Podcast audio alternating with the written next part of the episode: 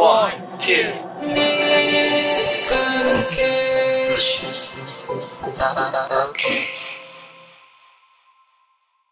はい。じゃあ、脱字コミュニケーション第10回ということでね。えっ、と、今回もじゃあ感想の読み上げからはいやっていきたいと思います。お願いします。結構前の感想なんですけど、はい。えっ、と、久世くんがね、反出生主義会であのゲストに来てくれた。はい。第9回あたりですね。そうですね。うんで、えっ、と、その時の感想でね、白みけさんという方からね、えーはいハッシュタグ、脱字でね、まだ脱字だった時代のね、うん今脱コミですよね。うん。そうですね。えー声と話しぶりから、久世さんのナイス外性が漏れ出てる。うーん。そうだよね。間違いないね。めちゃくちゃナイスガイだね。声、声と話しぶりから。確かにね。うん僕ら、僕らが一番伝えたかったのもそれだから。そうだね久。世くんうが、ん。なんか、すごいこう、ドストエフスキーのアイコンで、うん。すごい怖いことをずっと言っている、えー人だと思われてるけそうど、ですね。こんなにこう、うん。高青年なんだよっていうね。文字だけじゃ伝わんないよね、あの雰囲気は。そう絶対に。それがね、はい伝わったということで、はい。やった回がありました。ありましたね。どうですか、白抜さん？ちょっと目の前でツイッター読み上げるのやめてもらっていいですかちょっと。本当にちょっとしんどい。ということで気持ち悪いっすね。今回は、えっ、と、ゲストね、はい。久世くんに続いて第2回目、えー、本当は3回目うん。のゲストの、えー、白池さん、ようこそ。よようこそ。どうも、白み系と申すものです。よろしくお願いしまろしす。くお願いします。いや、ツイッターってしんどいっすね。気持ち悪い。ツイート読み上げられるの、確かにかわいそうだな。ちょっとそうっすね。ツイート読み上げはちょっとね、恥ずかしいよね。そうだね。本当にね。あれ、あの人も言ってた。えっ、と、佐藤、佐藤二郎も、しゃべくりかなんかで、上田晋也になんかツイート読み上げられて、もう本当にやめてくださいって。めちゃくちゃ言ってたけど佐藤二郎はほらあれじゃん。恥ずかしいこと言ってるじゃん、ツイッターでまあ、。そうね。確かに恥ずかしいことではないもんね。言ってないはずなのに、なんでだろう、その、なんだ気持ち悪い。なんか、そう、折り、なんか自分の中で折り合いがつかないっていう。いやでも、もう本当にそれは思ったこと。そうですね。ゼさんあんなナイスガイだったんだなっていう、うんそのめちゃくちゃ明快なね、話しぶりで。そうね。そうそう。結構まあ、どうすと、まあちょっと怖いっていうのが多分みんな思うことなんだろうけど、うんまあそれやっぱ大事というか、本人のそのパーソナリティが結構個人的なものと書くものは、まあ距離ある方が面白いし、うん。あの人すごい愛すべき人だなって思いましたよ。いや、本当そうです。間違いないです。まあ、白みけさんもね、どどうなんですかね怖いと思われて、でもおかしくないんじゃないですか？あのツイッターの運用。めちゃくちゃ言われるんですよ、ね。あの、これでもあれなんですよ。うん今僕大学学部4年なんですけど、はい高校の時からずっと一緒っていうか、これツイートの内容、多分、ここ8年ぐらい変わってないんですよ。同じようなこと言ってるんですよ。まあ基本はまあ音楽、音楽のことは言ってなかったけど、その時。うんまあそれ以外のなんかことは、うん。スタンス的なのは。スタンス的なことは変わってなくて、だから高1の時からもう、一貫校だったんですけど、で、こう高校から入ったんですけど、もう中2とかに言われてました。ツイッターだとあんな怖いのに、対面だとなんか、めちゃくちゃ、なんか爽やかな感じなんすね、みたいな言われて、あ、そういう風に見えるんだっていう。じゃあまた同じような感想そうですね。だが。から、今回は、白みけさんが怖い人じゃないんだよってね。いや、ほんとそうですよ。だって、めちゃくちゃアイコン可愛いじゃないですか、俺。いや、あれね、白まんじゅうっぽいから、ちょっ いや、それは良くないわ。あ、確かにそう、あ、確かにそうかと、も。あれって白まんじゅう好きなんかなって思って。あ、確かに。白まんじゅうっていうのは、あの、まあ有名なね、そうですね。まあ、重鎮ですよね。重鎮です。彼も重鎮ですけども。重鎮です、重鎮ですよ。あ確かにそうっすね。ちょっと白まんじゅう一味感が出ちゃいますけど。うんまあ、全然、全然違うんですよ。全然違うんだよ。全然違う。なんでななんでそんな否定すなんでそんな否定すんの別に。白まんじゅうではないよね。白まんじゅう、白まんじゅうノートを購読してた過去ないよね。それ初めて知ったわ、それ。あれ、あれ課金、課金制なの？課金制ですよ。マジか。僕は、あの、課金してた。たくましいね。たくましいっすね。あの、大学1年生だから高校3、いつかな？大学1年生かな、うん時に課金してて、まあすぐ辞めましたけど。一回はでもやっぱりね、そういう思想には、一回季節としてね、そうね。逆に染まった方がいいですよ。うん。ネタウヨ時代みたいなのもね、いずれちょっとね、うん。まあ話したいけれども。そうだね。それはそれで。ね。ま回いや、それはまあそれでいいや。確かにそうです。日曜日の教会で話す内容です。懺悔。そうですそうね。そうです。はい。まあ、えっ、と、今もね、全然真逆に、真逆ではないけど、いや、真逆って言った方がいいのかな。反省がそう、反省出てきたっていう。そう。それあるし、なんかおたふくみたいなもんで、うん。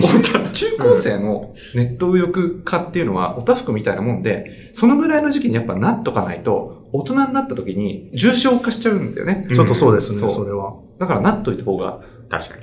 いや、なっといた方がいいのかわかんないけど、まあ、あの、今反省があるんで。うん。まあ、なるなら若いうちって。そう。そういうことですね。それつきますそうそうケツの青いうちにね。うん。ですね、大事ですそういね。う感じですね。はい。まあ、えっ、と、いうことで、じゃあなんか今回ね、今回なんで白みきさんをお呼びしたのかというと、はい。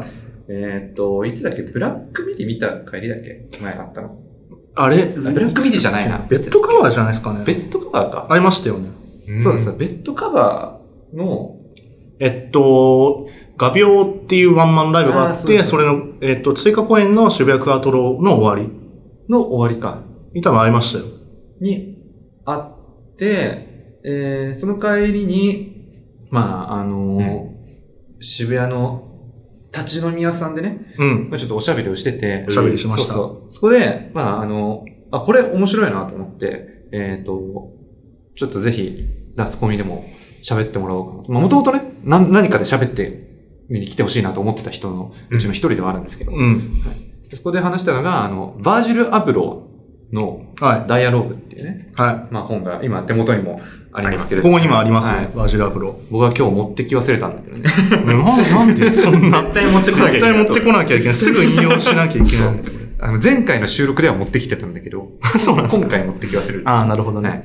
すいませんでしたって感じなんですけど、うんちょっとバージル・アブローのこのダイアローグ、えっ、と、これはどういう本なのか、まあちょっとご自身との関係とかも踏まえて、うん。喋っていただいてもいいですかね。あ、このバージルアブダイアローグそうそうそう。またバージルアブローってどういう人かところ話した方がいいの？かなめっちゃざっくり。めっちゃざっくり？えっと、なんか話しづらいな。でも結構ね、話しづらい人っていうのはやっぱ大事な要素であって、まあ簡単に言えばファッションデザイナー。の方で、えーオフホワイトをやってまし、っていうブランドをやっていました。で、その後、えールイ・ヴィトンの黒人で初めてのクリエイティブディレクターになりました。ただ2021年に40歳で亡くなってしまった。っていうところで、まあ一応、ね、そうです、陽性の天才っていう扱われ方をしている人で、あの、あれですね、ちょっと割り込んじゃったらなんですけど、はい。ファッションデザイナー兼なんとかみたいな、うんいろいろなもの、なんかさっきさ、うんうん。えっ、と、WWD のツあそうですね。ツイート動画みたいなのね、はい。まあ URL 概要欄に貼っとこうと思いますけど、見たんですけど、スラッシャーっていううん。風になんか紹介されてて、うんうんうんうん。その要は、えっ、と、建築家スラッシュ、DJ スラッシュ、ファッションデザイナースラッシュ、プロフィール。クリエイティブディレクタースラッシュってこう、プロフィール欄にこう、スラッシュ、まあ日本語で言うと兼ですよね、兼。はいはい。はいはで、それでスラッシュがたくさんあるって、スラッシャーっていうふうになんか紹介があったんですけど、まあまさにそういうこう、肩書きが一つに絞られないっていう、まあなんかいろいろやってる人、い。そうですね。何かをやるっていう人よりは、自分、まあ、ダイアログの中で語ってるのは、まあ自分は思想家であって、ファッションっていうものの中に結構そういういろんなもの、コンテンツだったり思想が入れ込めるから僕はファッションやってるだけであって、そう、だから多分その、そういう今あった肩書きを、こういう思想を持った人がやってますっていうのを、うん。僕らは便宜的にそう呼んでるっていう。まあだからそのスラッシュでしか語れないっていうのはめちゃくちゃバージェル的っていうか、すごい褒めてあげたいですね、その作った方を。スラッシャーとそうですね僕そその動画見、その動画っていうか、元見てないんであれなんですけど、素晴らしいです。なんかね、WWD の表紙、うん、2014年あたりの特集とか言ってうん多分それくらい昔のやつだった。じゃあもう全然ビトンとかの前なんですね。うん、そうそうそうそうなんですね。へえ、すごいですね、まあ WWD って。うんその動画もすごい面白かったんで、あの、ぜひ見てほしいんですけど、そのダイアログって本がね、これはどういう本なんですか？まあ、亡くなっ、バージラブロが、亡くなった後の出版になって、と、まあ、ダイアローグっていうタイトルからある通り、まあ、基本的には言っちゃえばインタビュー集なんですよ。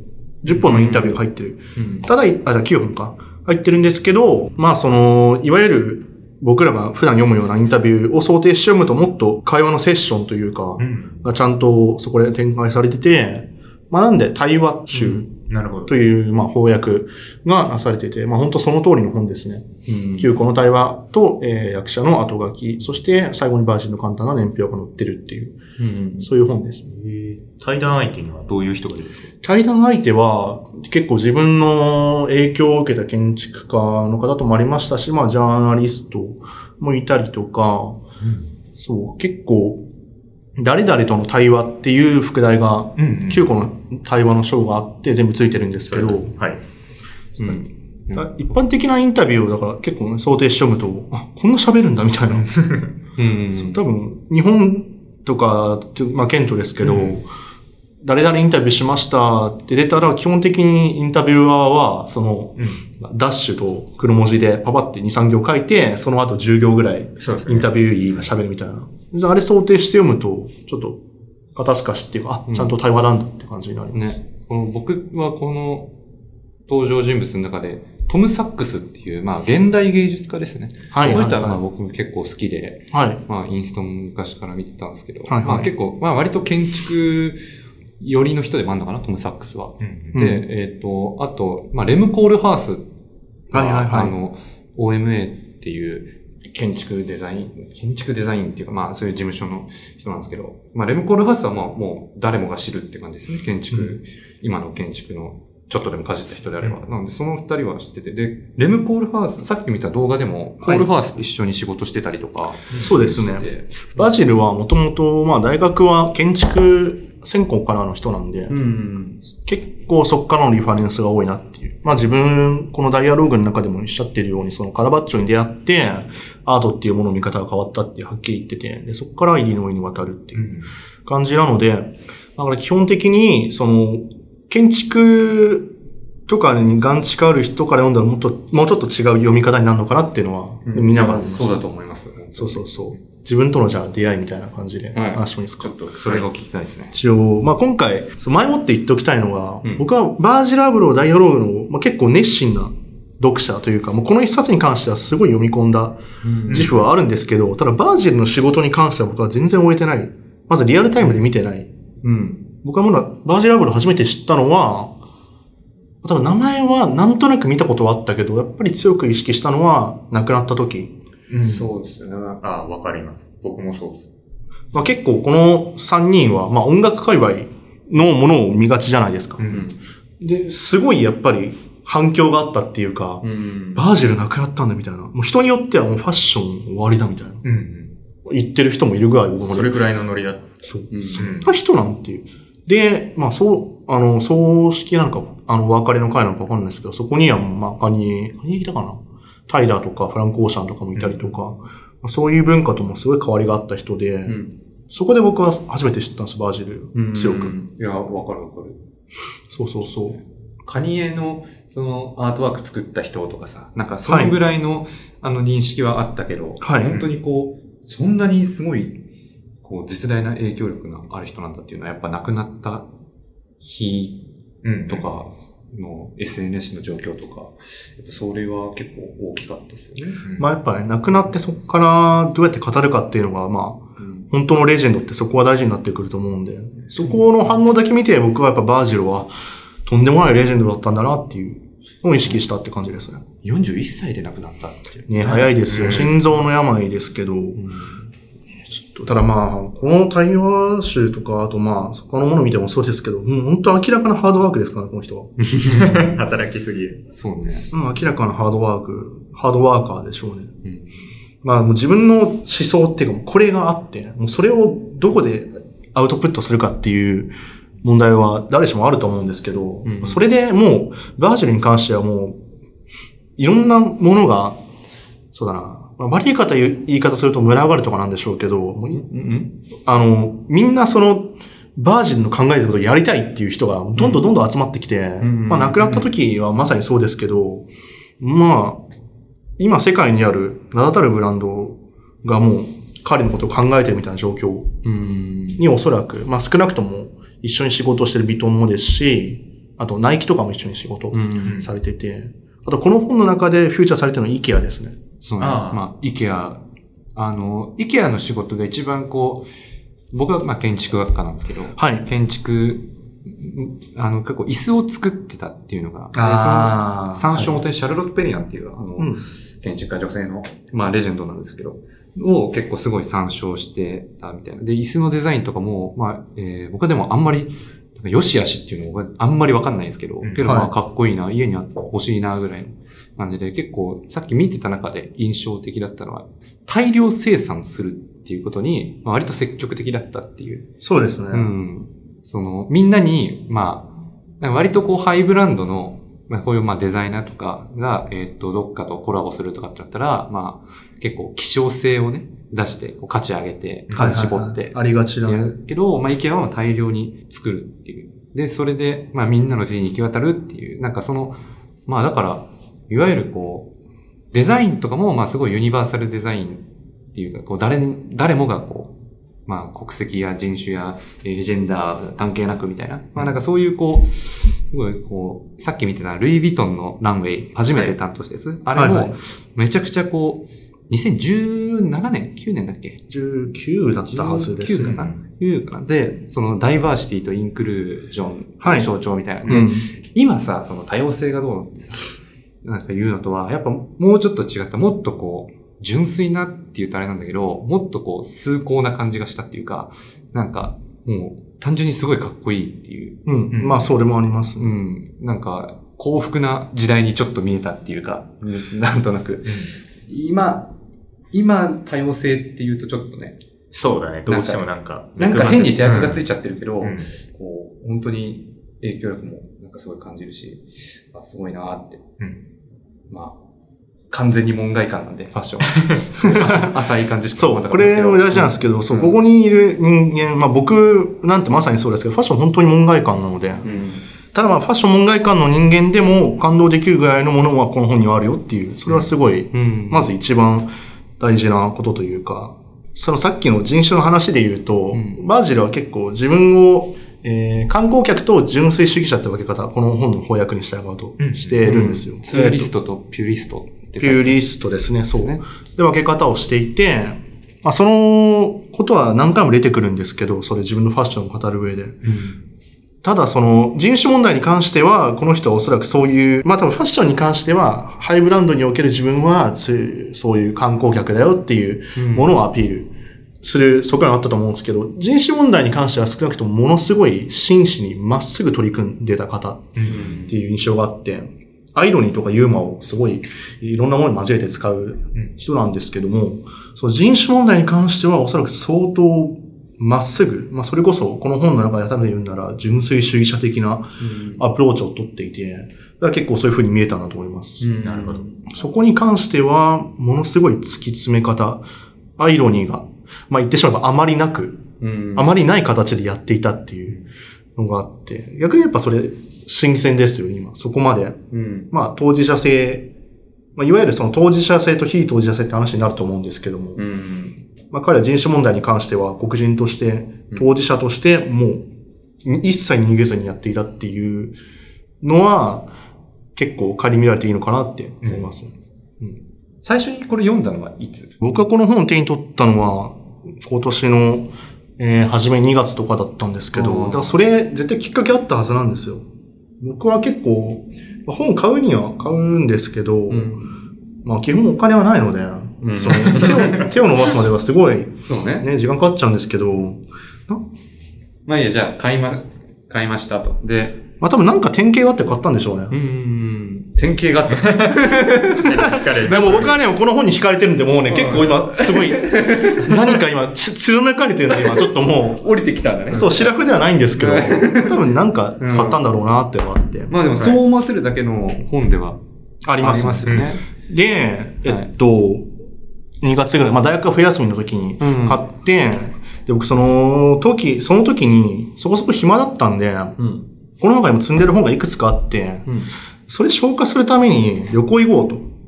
積んどく消化旅行行こうっていう。うわ絶対うまくいかないやつだ。ああ、ありがちなやつです。あ、でもこれは前例があって、僕が見ているポッドキャスト、ゆる言語部ラジオで、インプット奴隷合宿っていうのがあるんですよ。はいはいはいはい。で、それは、だから、インプットの奴隷になるために、自分をどっかの温泉街とかに連れてって、そこで本を読みまくるっていう。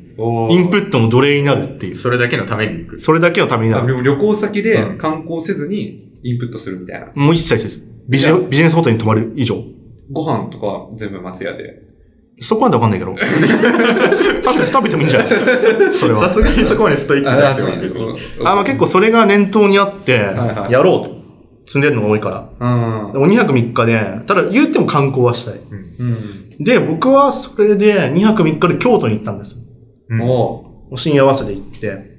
まあ、このダイアログ以外にも5、6冊ぐらい持ってって、うで、京都着いたんですよ。うん。で、なんか、ちょっと今詳細なタイトル覚え出せないんですけど、その、この中に持ってったのは文庫本が結構多くて、うん。で、文庫本はもう、あの、洒落た鴨川の川べりに寝っ転がりながら優雅に読もうかと思ってたわけですよ。せせらぎを聞きながら。ね。鴨川の大学生になろうとしたのね。ちょっとやっぱりね、疑似的に2泊、ちょっと3日間だけね、なんとしたんですけど。とかまあそういう理由があって、はいはいはい。で、夜行バスで行ったんですけど、朝着いて、まあご飯食べようっつって、喫茶店があったんでモーニングやってる。そこに入って、さあ読もうかってなったんですよ、もう、その朝8時ぐらいから。うん。で、早いね。どれ読もうかなってなって、そういう、まあ文庫本は鴨川大学生やるから、鴨川に取っといて。後に鴨川に取っといて、で、ちょっとでもなんか、逆にでもここで、なんかハードカバー開くのもちょっと違うなっていうか、結構古い喫茶店だったから、あで、なんかいろいろ考えた挙句、最初に手に取った、積んどく中手に取ったのが、このダイアログだったんです。で、まあ、すでに合うのか？ちょっと、蛍光色すぎる。合わないんですよ。ちょっと、そう、色がね、これ、想定がね、黄色と黒で結構危険症。アマゾンとかにいたら毒持ってるタイプのそうなんですけど。で、それはいで、これを手に取って、もう読んだらなんだこれはっていう。あまりに面白い。うん。こんな面白いのっていう。でもその、本当に立てなくなるぐらい面白くて。うん。めちゃくちゃ、心がも。う、震える。僕多分今聞いてる人多分 Amazon でポチってる。魂が、うん魂がもうブルブルするぐらい面白い。うん。こんな感動したことないってなっても、本当に、バーって読んで、で、その後、喫茶店を出て、はい。朝9時ぐらいですよ。で、京都駅から、まあ、普通に行きたいご飯屋さんがあったので、そこはもう鴨川結構1時間ぐらい歩くう。うんん。ところで、もうそこでもう文庫本読もうと思ったんですけど、止まんなくて、もうん、関係ないっつって。だからもう結構人生で、あまあ、昔やったこと、いやもうほぼ人生で初めて、記憶にある中では初めてぐらい、もう二宮金次郎状態です。う、お。これ、もう閉じる、閉じれないっていう。そのぐらいなんか感動しちゃって。おこれちょうどページが200ぴったりぐらいなんですけど、うん読むの結構、まあ遅い方っていううん。認識はあるんですよ、本。うん。まあ本当に一息で。うん。バーって読んで、なんだこれはあまりに面白いっていう。で、そのまま、本当一日中京都を行き来しながら、あらゆる場所でこれを読んで、バスの中で読んで、電車の中で読んで。で、でビジネスホテル戻って、一日目、あの、京都の、あの、まあ、木屋町っていう繁華街があるんですよ。はうん。あの、飲み屋とかいっぱいある。でそこに、で、まあ、飲もうかなみたいな感じだったんですよ、一人で。い。うん。で、まあ、ビジネスホテル戻ったから身軽にしていこう、みたいな。携帯と財布だけみたいな。はいはい。まあ、それでだから僕もとりあえず携帯と財布とダイアログ持って街に出たんですよ。もう、ダイアロングが。そう、大3点セットね。しかも読み合ったやつダイアログ。うん。読み終わったけど、もう一度。もう一度。うん。もう一度、多分、多分なんかもうその時はもう感動してて、今日という日はなんて素晴らしいんだっていう、もう。おお。俺の人生においてこんな素晴らしい日は多分ないから、色濃く残した方がいいと思って、うん。これを持って、まあ、立ち飲み屋さんとか行ったりとかでもう見ながら、これ読んでみたいな。やべえな、マジでこいつみたいな。マジ？で、マジ天才じゃん、こいつみたいな。うん。で、まあいろいろ回って、夜、まあ本当終電とかも別に気にしなくていいんで、そうね。そう、ホテルがあるから。うん。で、12時ぐらいにどうしようかなと思ったら、レコードバーがあったんですよ。まあ、ジャズ喫茶みたいな感じ。はいはいはい。で、そのレコードかけながらお酒飲めるみたいな。あって、ああ、なんかまあ最後、こういうとこで行って、マスターとのおしゃべりじゃないけど、はい。あの、お客さんとの交流みたいな。どうせ京都来たから、京都の人と喋りたいっていうのもあったし。まあ、それで入って、で、その、なんか、もうね、こっからの記憶が最悪なんですよね。からの記憶が最悪。最悪になるん。最高の話をしたんですなんかね、最悪の話が始まるんですけど、あのなんかね、結構考える限り最悪のバーでそこはもうね。ああ、もうそのバーが。なんかね、でも今もう記憶掘り返したら、なんか2階に登っていくところのバーなんですけど、うん。なんか俺ダメな店ってフォントでわかるんですよ。うん。ちょっと古めのフォントをあえて今使ってますかだけどその、はいはいはい。店の看板はちょっと新しい。だ最近増えがちななんかレトロ風喫茶みたいな。うんうんはいはいはい。なるほどね。今思ったら、もうね、ダメなんですよ。そういうとこ入っちゃう。ダメなフォントの看板のバーに入っちゃったわけだ。やってる店。完全に。完全にやってる。だけどまあ多分気分良くて入っちゃったんでしょうね。あ僕、勝手なイメージですけど、レコードバーってソウルとかがかかってると。俺の知らない。70年代とか60年代の。あー、いや、まあ、まあまあ、場所によるけど、まあ、うん。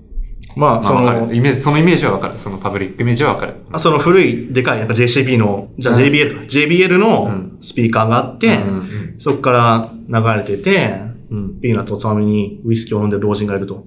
もう、僕入ったことないからもう勝手なイメージで喋ってますけど本。当に勝手なイメージだけど、うん。えでもなんか言いたいことはわかるじゃないですか。ちょっとやっぱレコードっていうそのメディアを選ぶんだったら古い音楽かけてるんじゃないかっていう。わかるし、今 JCB って噛んだのも、あの一瞬その、JCB がさ、使えますみたいなさ、看板あるじゃん。はい。あの看板がなんか掲示板、なんはいはいはいかシールとかじゃなくて、こうちゃんとししっかりめの看板に JCB って書いてあって、なんか古めの喫茶店の、なんか一番ハイテクな場所がそこだったりするんだよね。ああ、なるほどね。JCB の看板がすごい綺麗に、ななんで JCB だけああんな優遇されてるのかわかんないけど、ビザの方がいいだろうと思うんだけど。いや、本当それはそうです。僕 JCB 使ったからわかりますよ。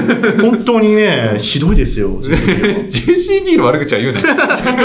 ちょっと、ちょっと、ちょっと。いすいません、僕が悪かった、今のは。はいあそれで、はい、そのバーに行ったと。はい。や、だからもう、その古いうん。ファンクとかソウルがかかってるとこはい行くと思って、入ったら、スネールメール流れてるんですよ。おおーってなるじゃないですか。いや、僕は、まあ、正直、あの、今は二つ、まあ、なんか比べたから悪いですけど、まあ一応目のために言っとくと、僕はスネールメールみたいな音楽が好きなんですよ。趣味で言うと。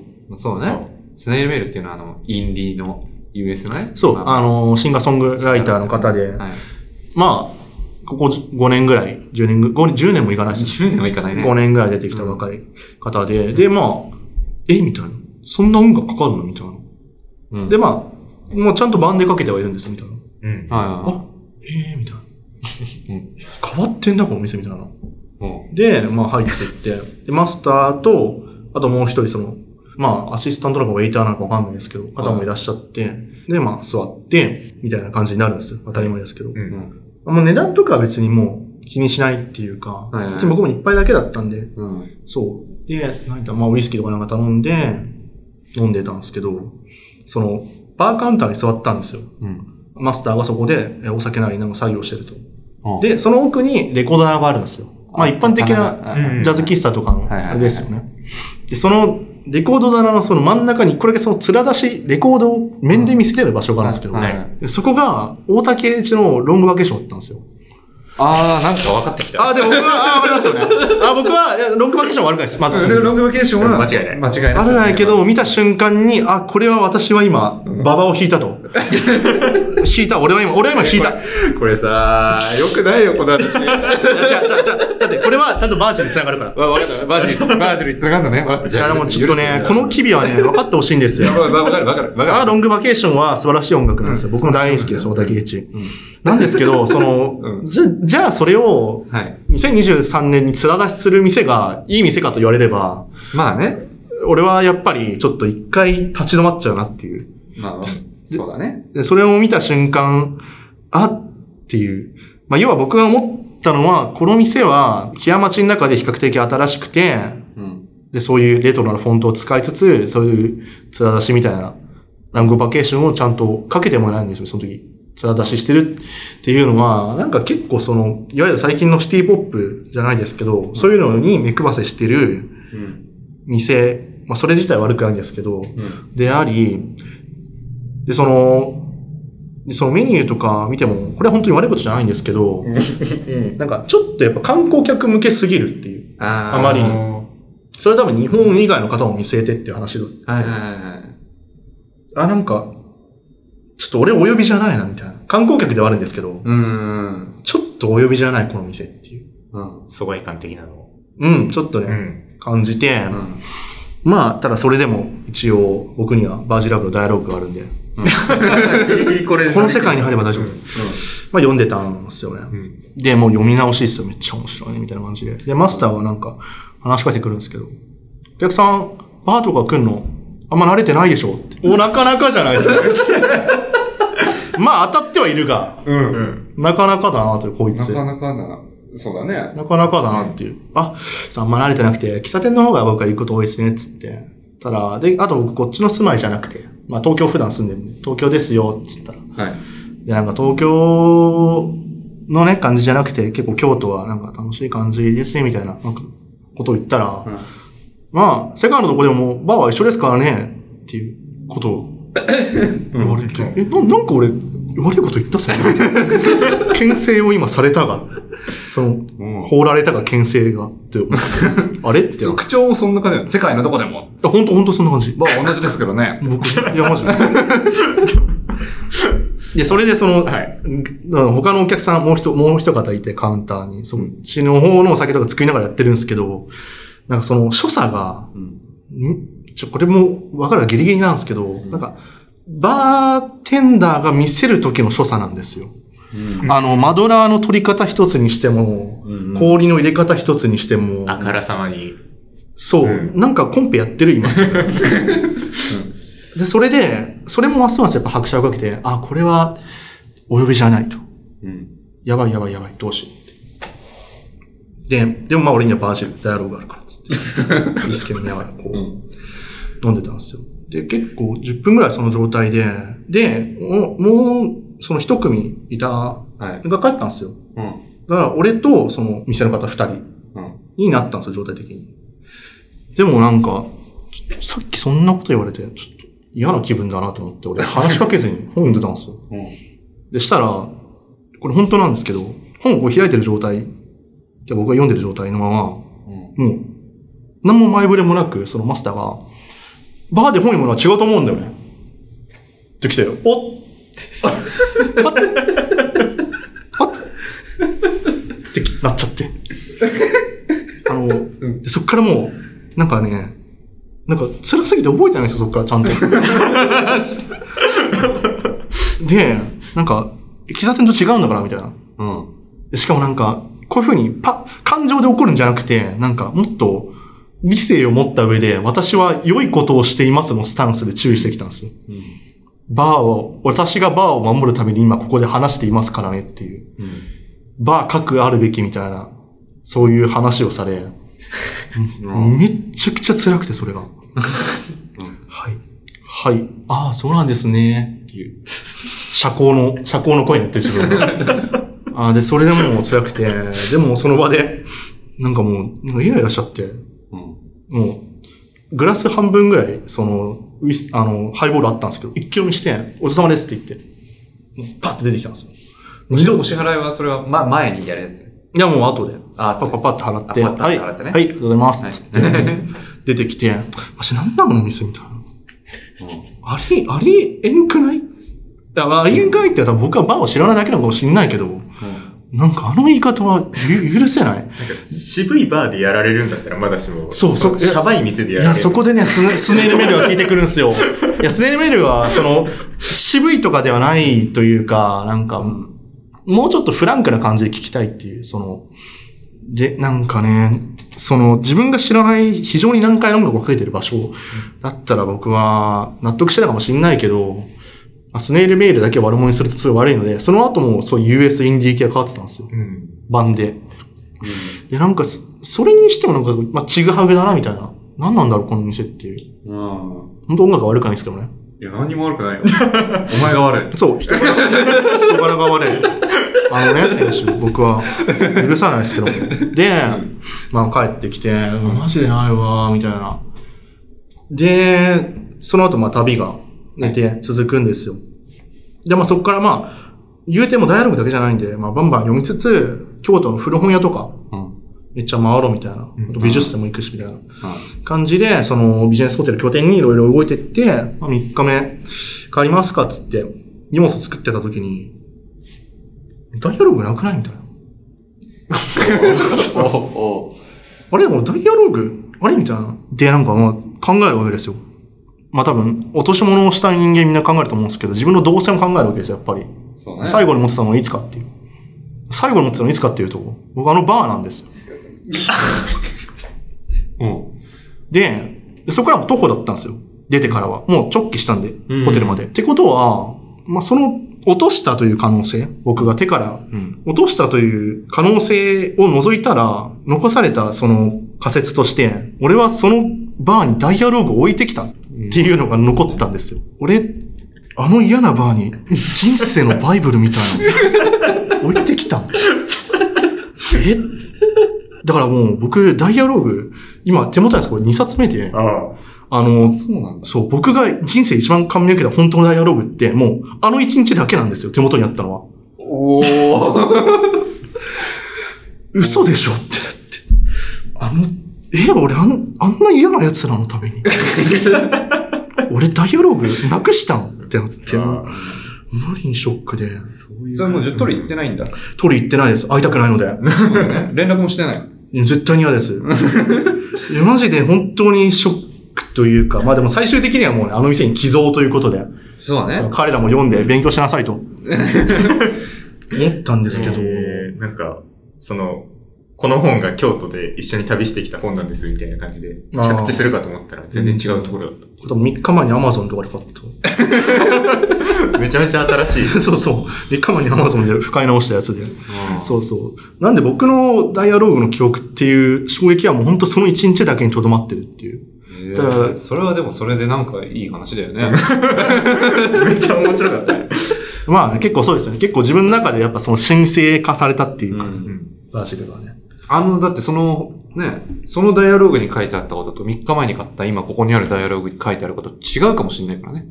いや、もうやっぱそれが一 一緒のものっていうのはやっぱりその、ほらね、流通というものをアートにしてみせたバージルのやっぱ成し遂げたものそのものなんじゃないですか。うん。そう、やっぱりそれはね、非常にバージルらしいというかね。追体験できました。そう、ほら、これもイケア的なものであるから。ななるほど。あそういう感じでね、僕はすごいこの本に感動したんですけど、その熱だけが今体に残ってるって状態で帰ってきた東京にー。あそう。ー。へーじゃあ僕はあの、インスタで、なんか今、何でも本読めるわと思った時期があって、ありますね、それ。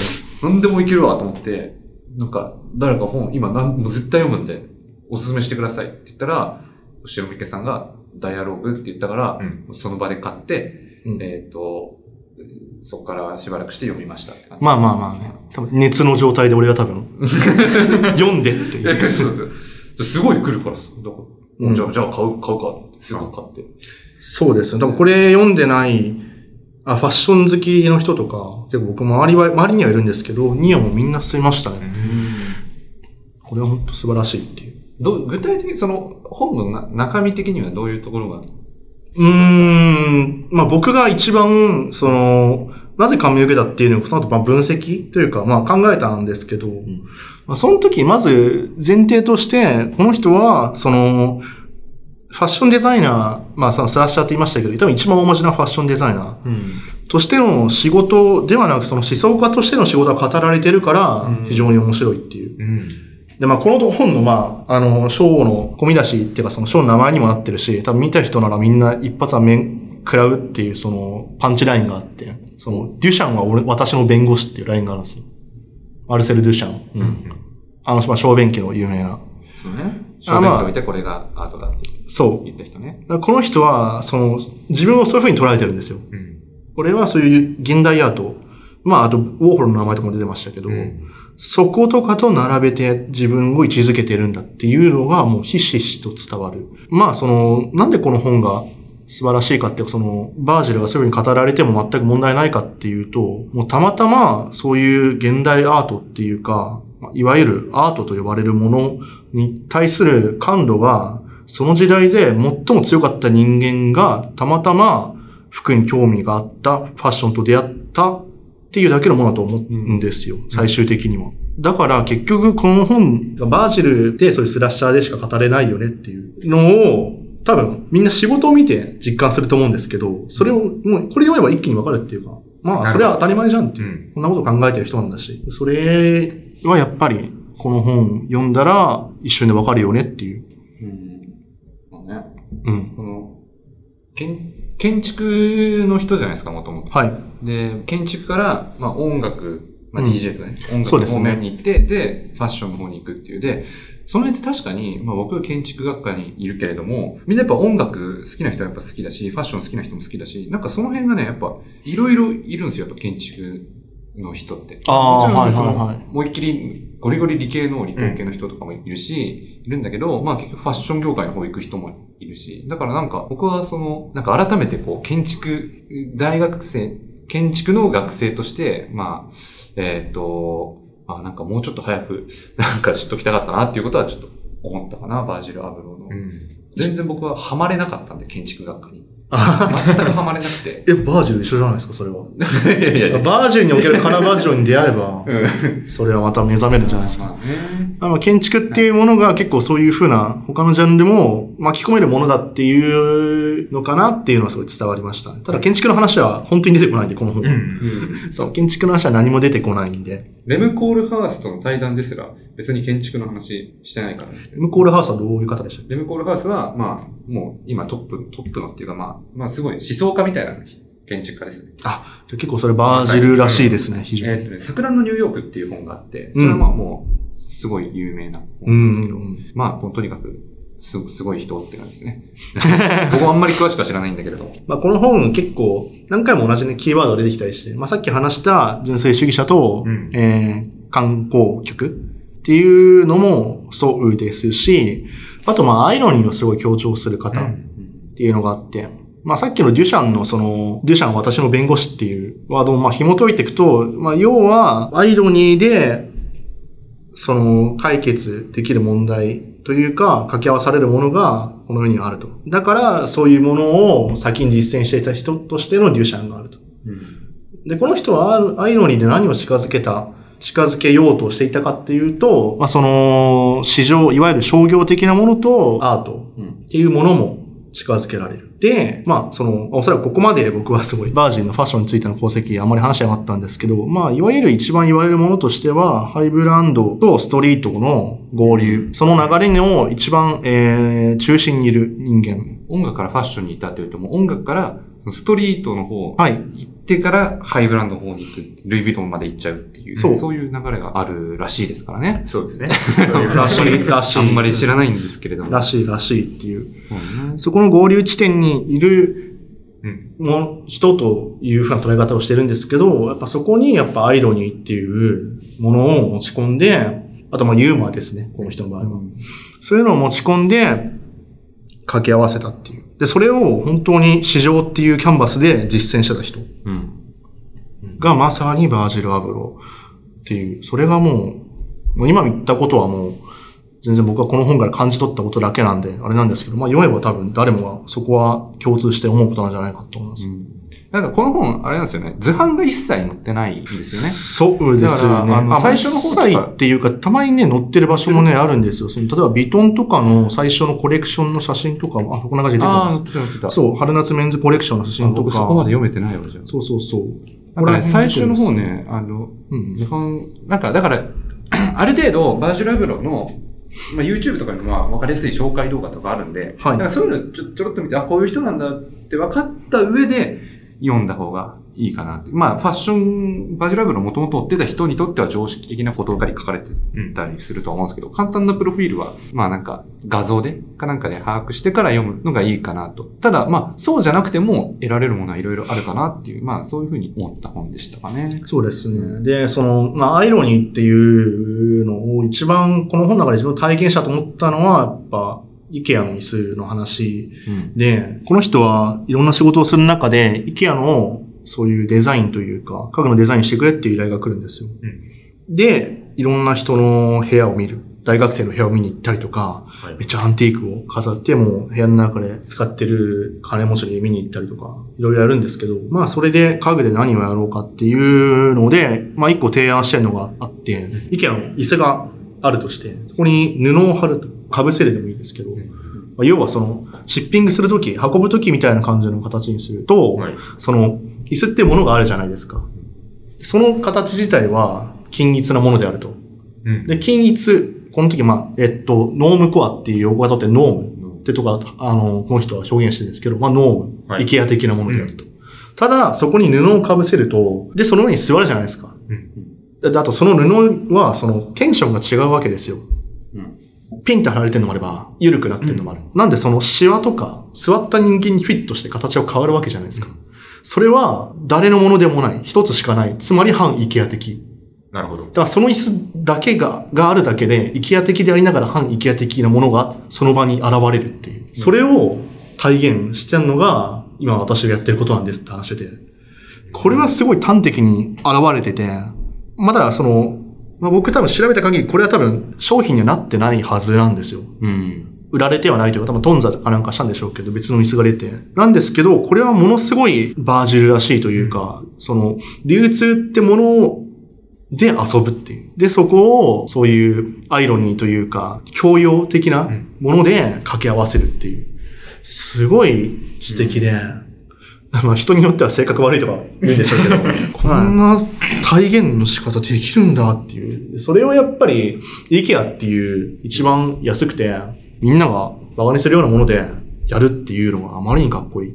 なんか結構、その、実現を前提としない、そういうプロジェクト、まあ、アンビルトって建築では言うけど、なんか、はいだからやっぱそういうのも、なんかすごい建築の教育を受けた人、なんか、ぽいぽいなっていうのは、ちょっと思ったかもしれないよね。うーん。リサフラはちなみにどう思いました？なんかさ、この本は読んでないけど。そうなんですよね。さっきこの本を全く読んでないので、ちょっとあれなんですけど。なんで？え？バイブルが今、すいる。なぜ君は？手を伸ばさないんだい？読ませていただくんですけど。ぜひ。そうですね。あの、まあ、バージルが強調するワードとして、さっきハーバード大学の講演会みたいな感じのやつを YouTube に載ってたんで、その動画を見たんですけど、うん。コンテクストっていうはいはいのがかなはい。り出てくるなっていうのそうですね。があって、まあこの本とかでも結構そういうのは話されてるんですかね。そうですね。だからあの、バージルは基本的にオフホワイトのものは顕著なんですけど、んまあ一つ言葉があったので、それにめちゃくちゃ引用符をつけるんですよ。うんうん。まあ引用っていうのはまあそういうことじゃないですか。過去の文脈から、過去のものからの引き出しとして引用がありますよっていう。うんうん。まあ、のありました。あと強調っていう意味もある。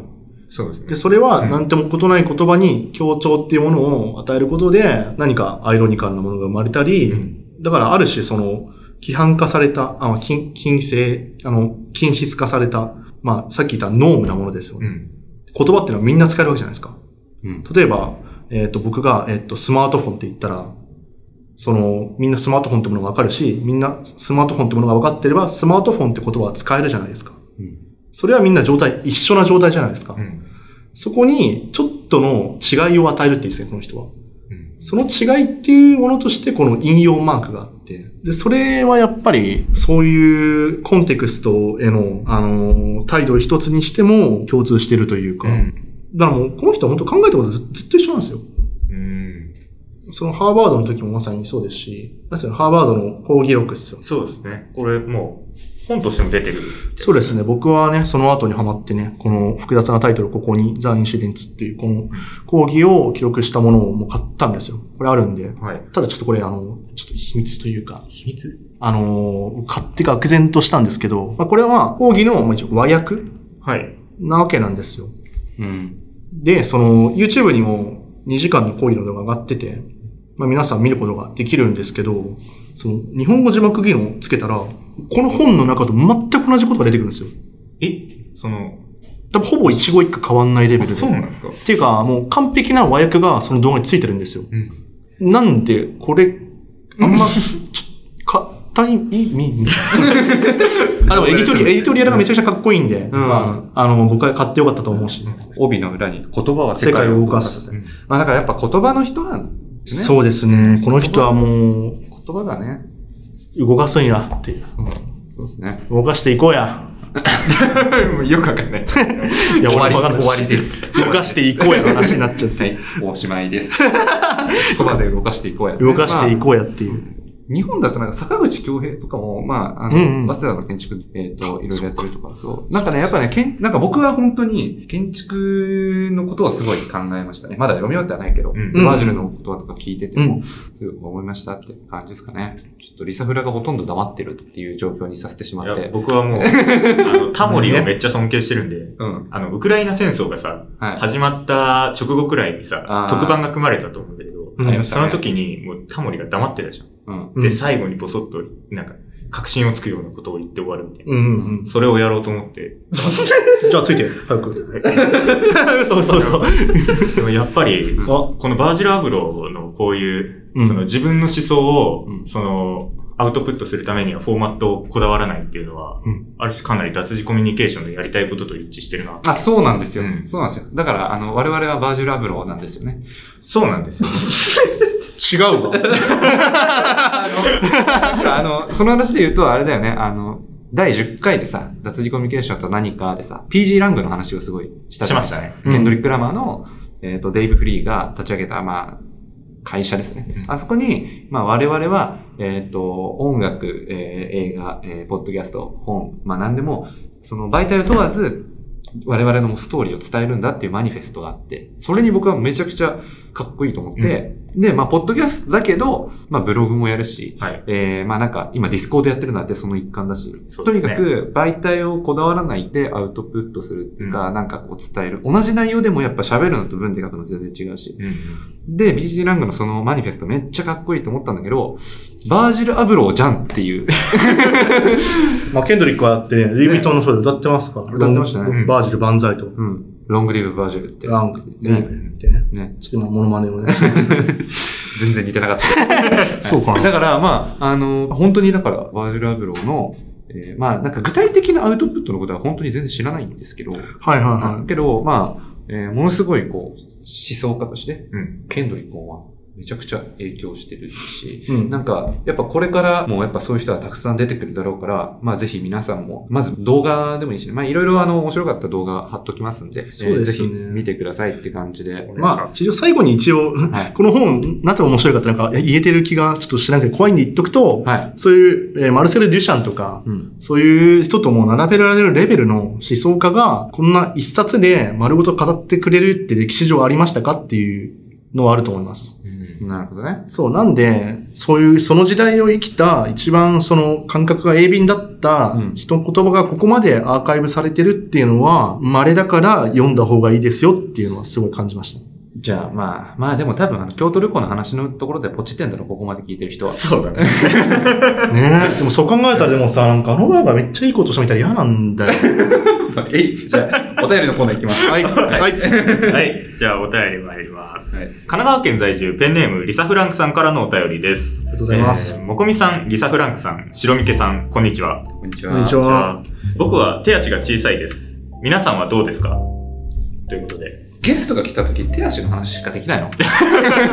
したくなっちゃう。んですよ。伸縮するの？しいや、伸縮はしない。え、長さっていうか、この手のひらのサイズが、あ手のひらっていうか、まあ、この手のサイズなんだけど、こめっちゃちっちゃい。あれ？ぴいや、ったりもこ？目目の前で二つの手が今、同じサイズの手が今合わさったけど、何も変わ、ちょっとやってみて、はいはい。俺多分、そんな、あ、俺でかいんじゃないな。あ、あ、いや、ちょっとでかくない？俺の方が。あ、そうですね。あ、今、白みけさんと手を合わせてますけど、白みけさんの方がちょっと大きい。ででも、これが、うん僕、例えば高校の時だったりとかさ、はい同級生とかとはい。一緒に手のサイズを比べてみると、僕が圧倒的に一番ちっちゃいの。え？ちっちゃ。そんなちっちゃい、そんな圧倒的にちっちゃいとかではないけどね。なんでだろうね。でかす、でかすぎるんじゃない？それは周りが？うん。野球部が多かったから。だと思うよ。そういうことか。野球部手大きいやつしか入れないから。俺も野球部。あ、本当っすか？中学野球部。あ、じゃあそういうことっすね。そういうことだね。じゃあ周りの人間が野球部ばっかりだったから、僕は手足がちっちゃいって、錯思っちゃった覚させられてたっていう。謎が解けました。よかった。ということで、ありがとうございました。勝手に謎を植え付けられて、なんか、解かれたって言われても。まあ、もう、結局ね、その、場所は動いてない話が今。何も。じゃあ、えっ、と、これが多分公開が7月の多分末ぐらいになると思うんですけど、はいえっ、と、なんか、そうですね。うんと、あ、Spotify で、あの、ぜひフォローしてください。はい。え Apple Music じゃない、Apple Podcast で聞いてる方、なんか結構いるんですよ。意外になんかちょいちょいいるんですよ。あ、そうなんです。てか、アップルの方のさ、配信だと、この番組恋愛関係のポッドキャストっていうことになってるんですよね。あ、じゃあ、恋愛関係のハッシュタグつけられて、タグつけられててえ、。なんで？多分 最初に花束みたいな恋をした話をしたからだと思うんだけど。恋が。そう。ああ、なるほど。全然恋愛の話してないんだけど。そうですね。まこいつら全然恋の話しないじゃん。アップル社員が？まあだからあの、アップルで聞いてる人もね、フォローしていただけると。はいお願いいたします。お願いしますっていう感じと、えっ、と、あと評価、Spotify で評価ボタンもね、はいあるんで、ぜひぜひえーぜひぜひ、星5の方ね、えーお願いしますってお願いします。えー、いうのと、えー、 Discord やっております。えー、しろみけさんも名前は伏せますが、入っております。はい。います。いるんでね。まあ、こんな感じの人がいるよってね。どっちなんだろうな。ダメじゃないかな大丈夫かな はい。という感じです。白ミケさんからなんか、ありますかね？なんか僕多分すごい今バージンの話しかしてないんで、あれなんですけど、普段はあの音楽のこととかをあ非常にあのいろいろ聞いたりやったりしてまして、まあいろいろ書いたりもしております。基本的にツイッターにいるので、はい。えーっと、ちょっと相手読み上げていいですか一応。えっとね、なんか。ダメです。え？さっき読んだけどさ、眠眠って書いてあったから、あ、眠いとかっていうのをモチーフにした ID にする大学生は僕は許さないので、ダメです。やめて。なんでさ、俺の奥まで何人も刺して、そんな。いいじゃん。まあまあ、あの URL 貼っとくんでね。はいはいあ、あ、そう、それをね、じゃあ。概要欄の方でお願いしますあのね、いやもう、今フォローしておくべき音楽系ツイッターの第1位ですよ。間違いないです。しろみけさんは。はい。まさに、ね。という感じで、えっ、と、ノートとかもね、やってますし。そうですね TURN とかでもね。書いております。なので基本、的に。えー僕まあ結構好きなライターの一人なので、えー皆さんぜひ、えーフォローしてない方、しといてください。。お願いいたしますす。今日はじゃあこんな感じで。はい。ありがとうございました。ありがとうございました。ありがとうございました。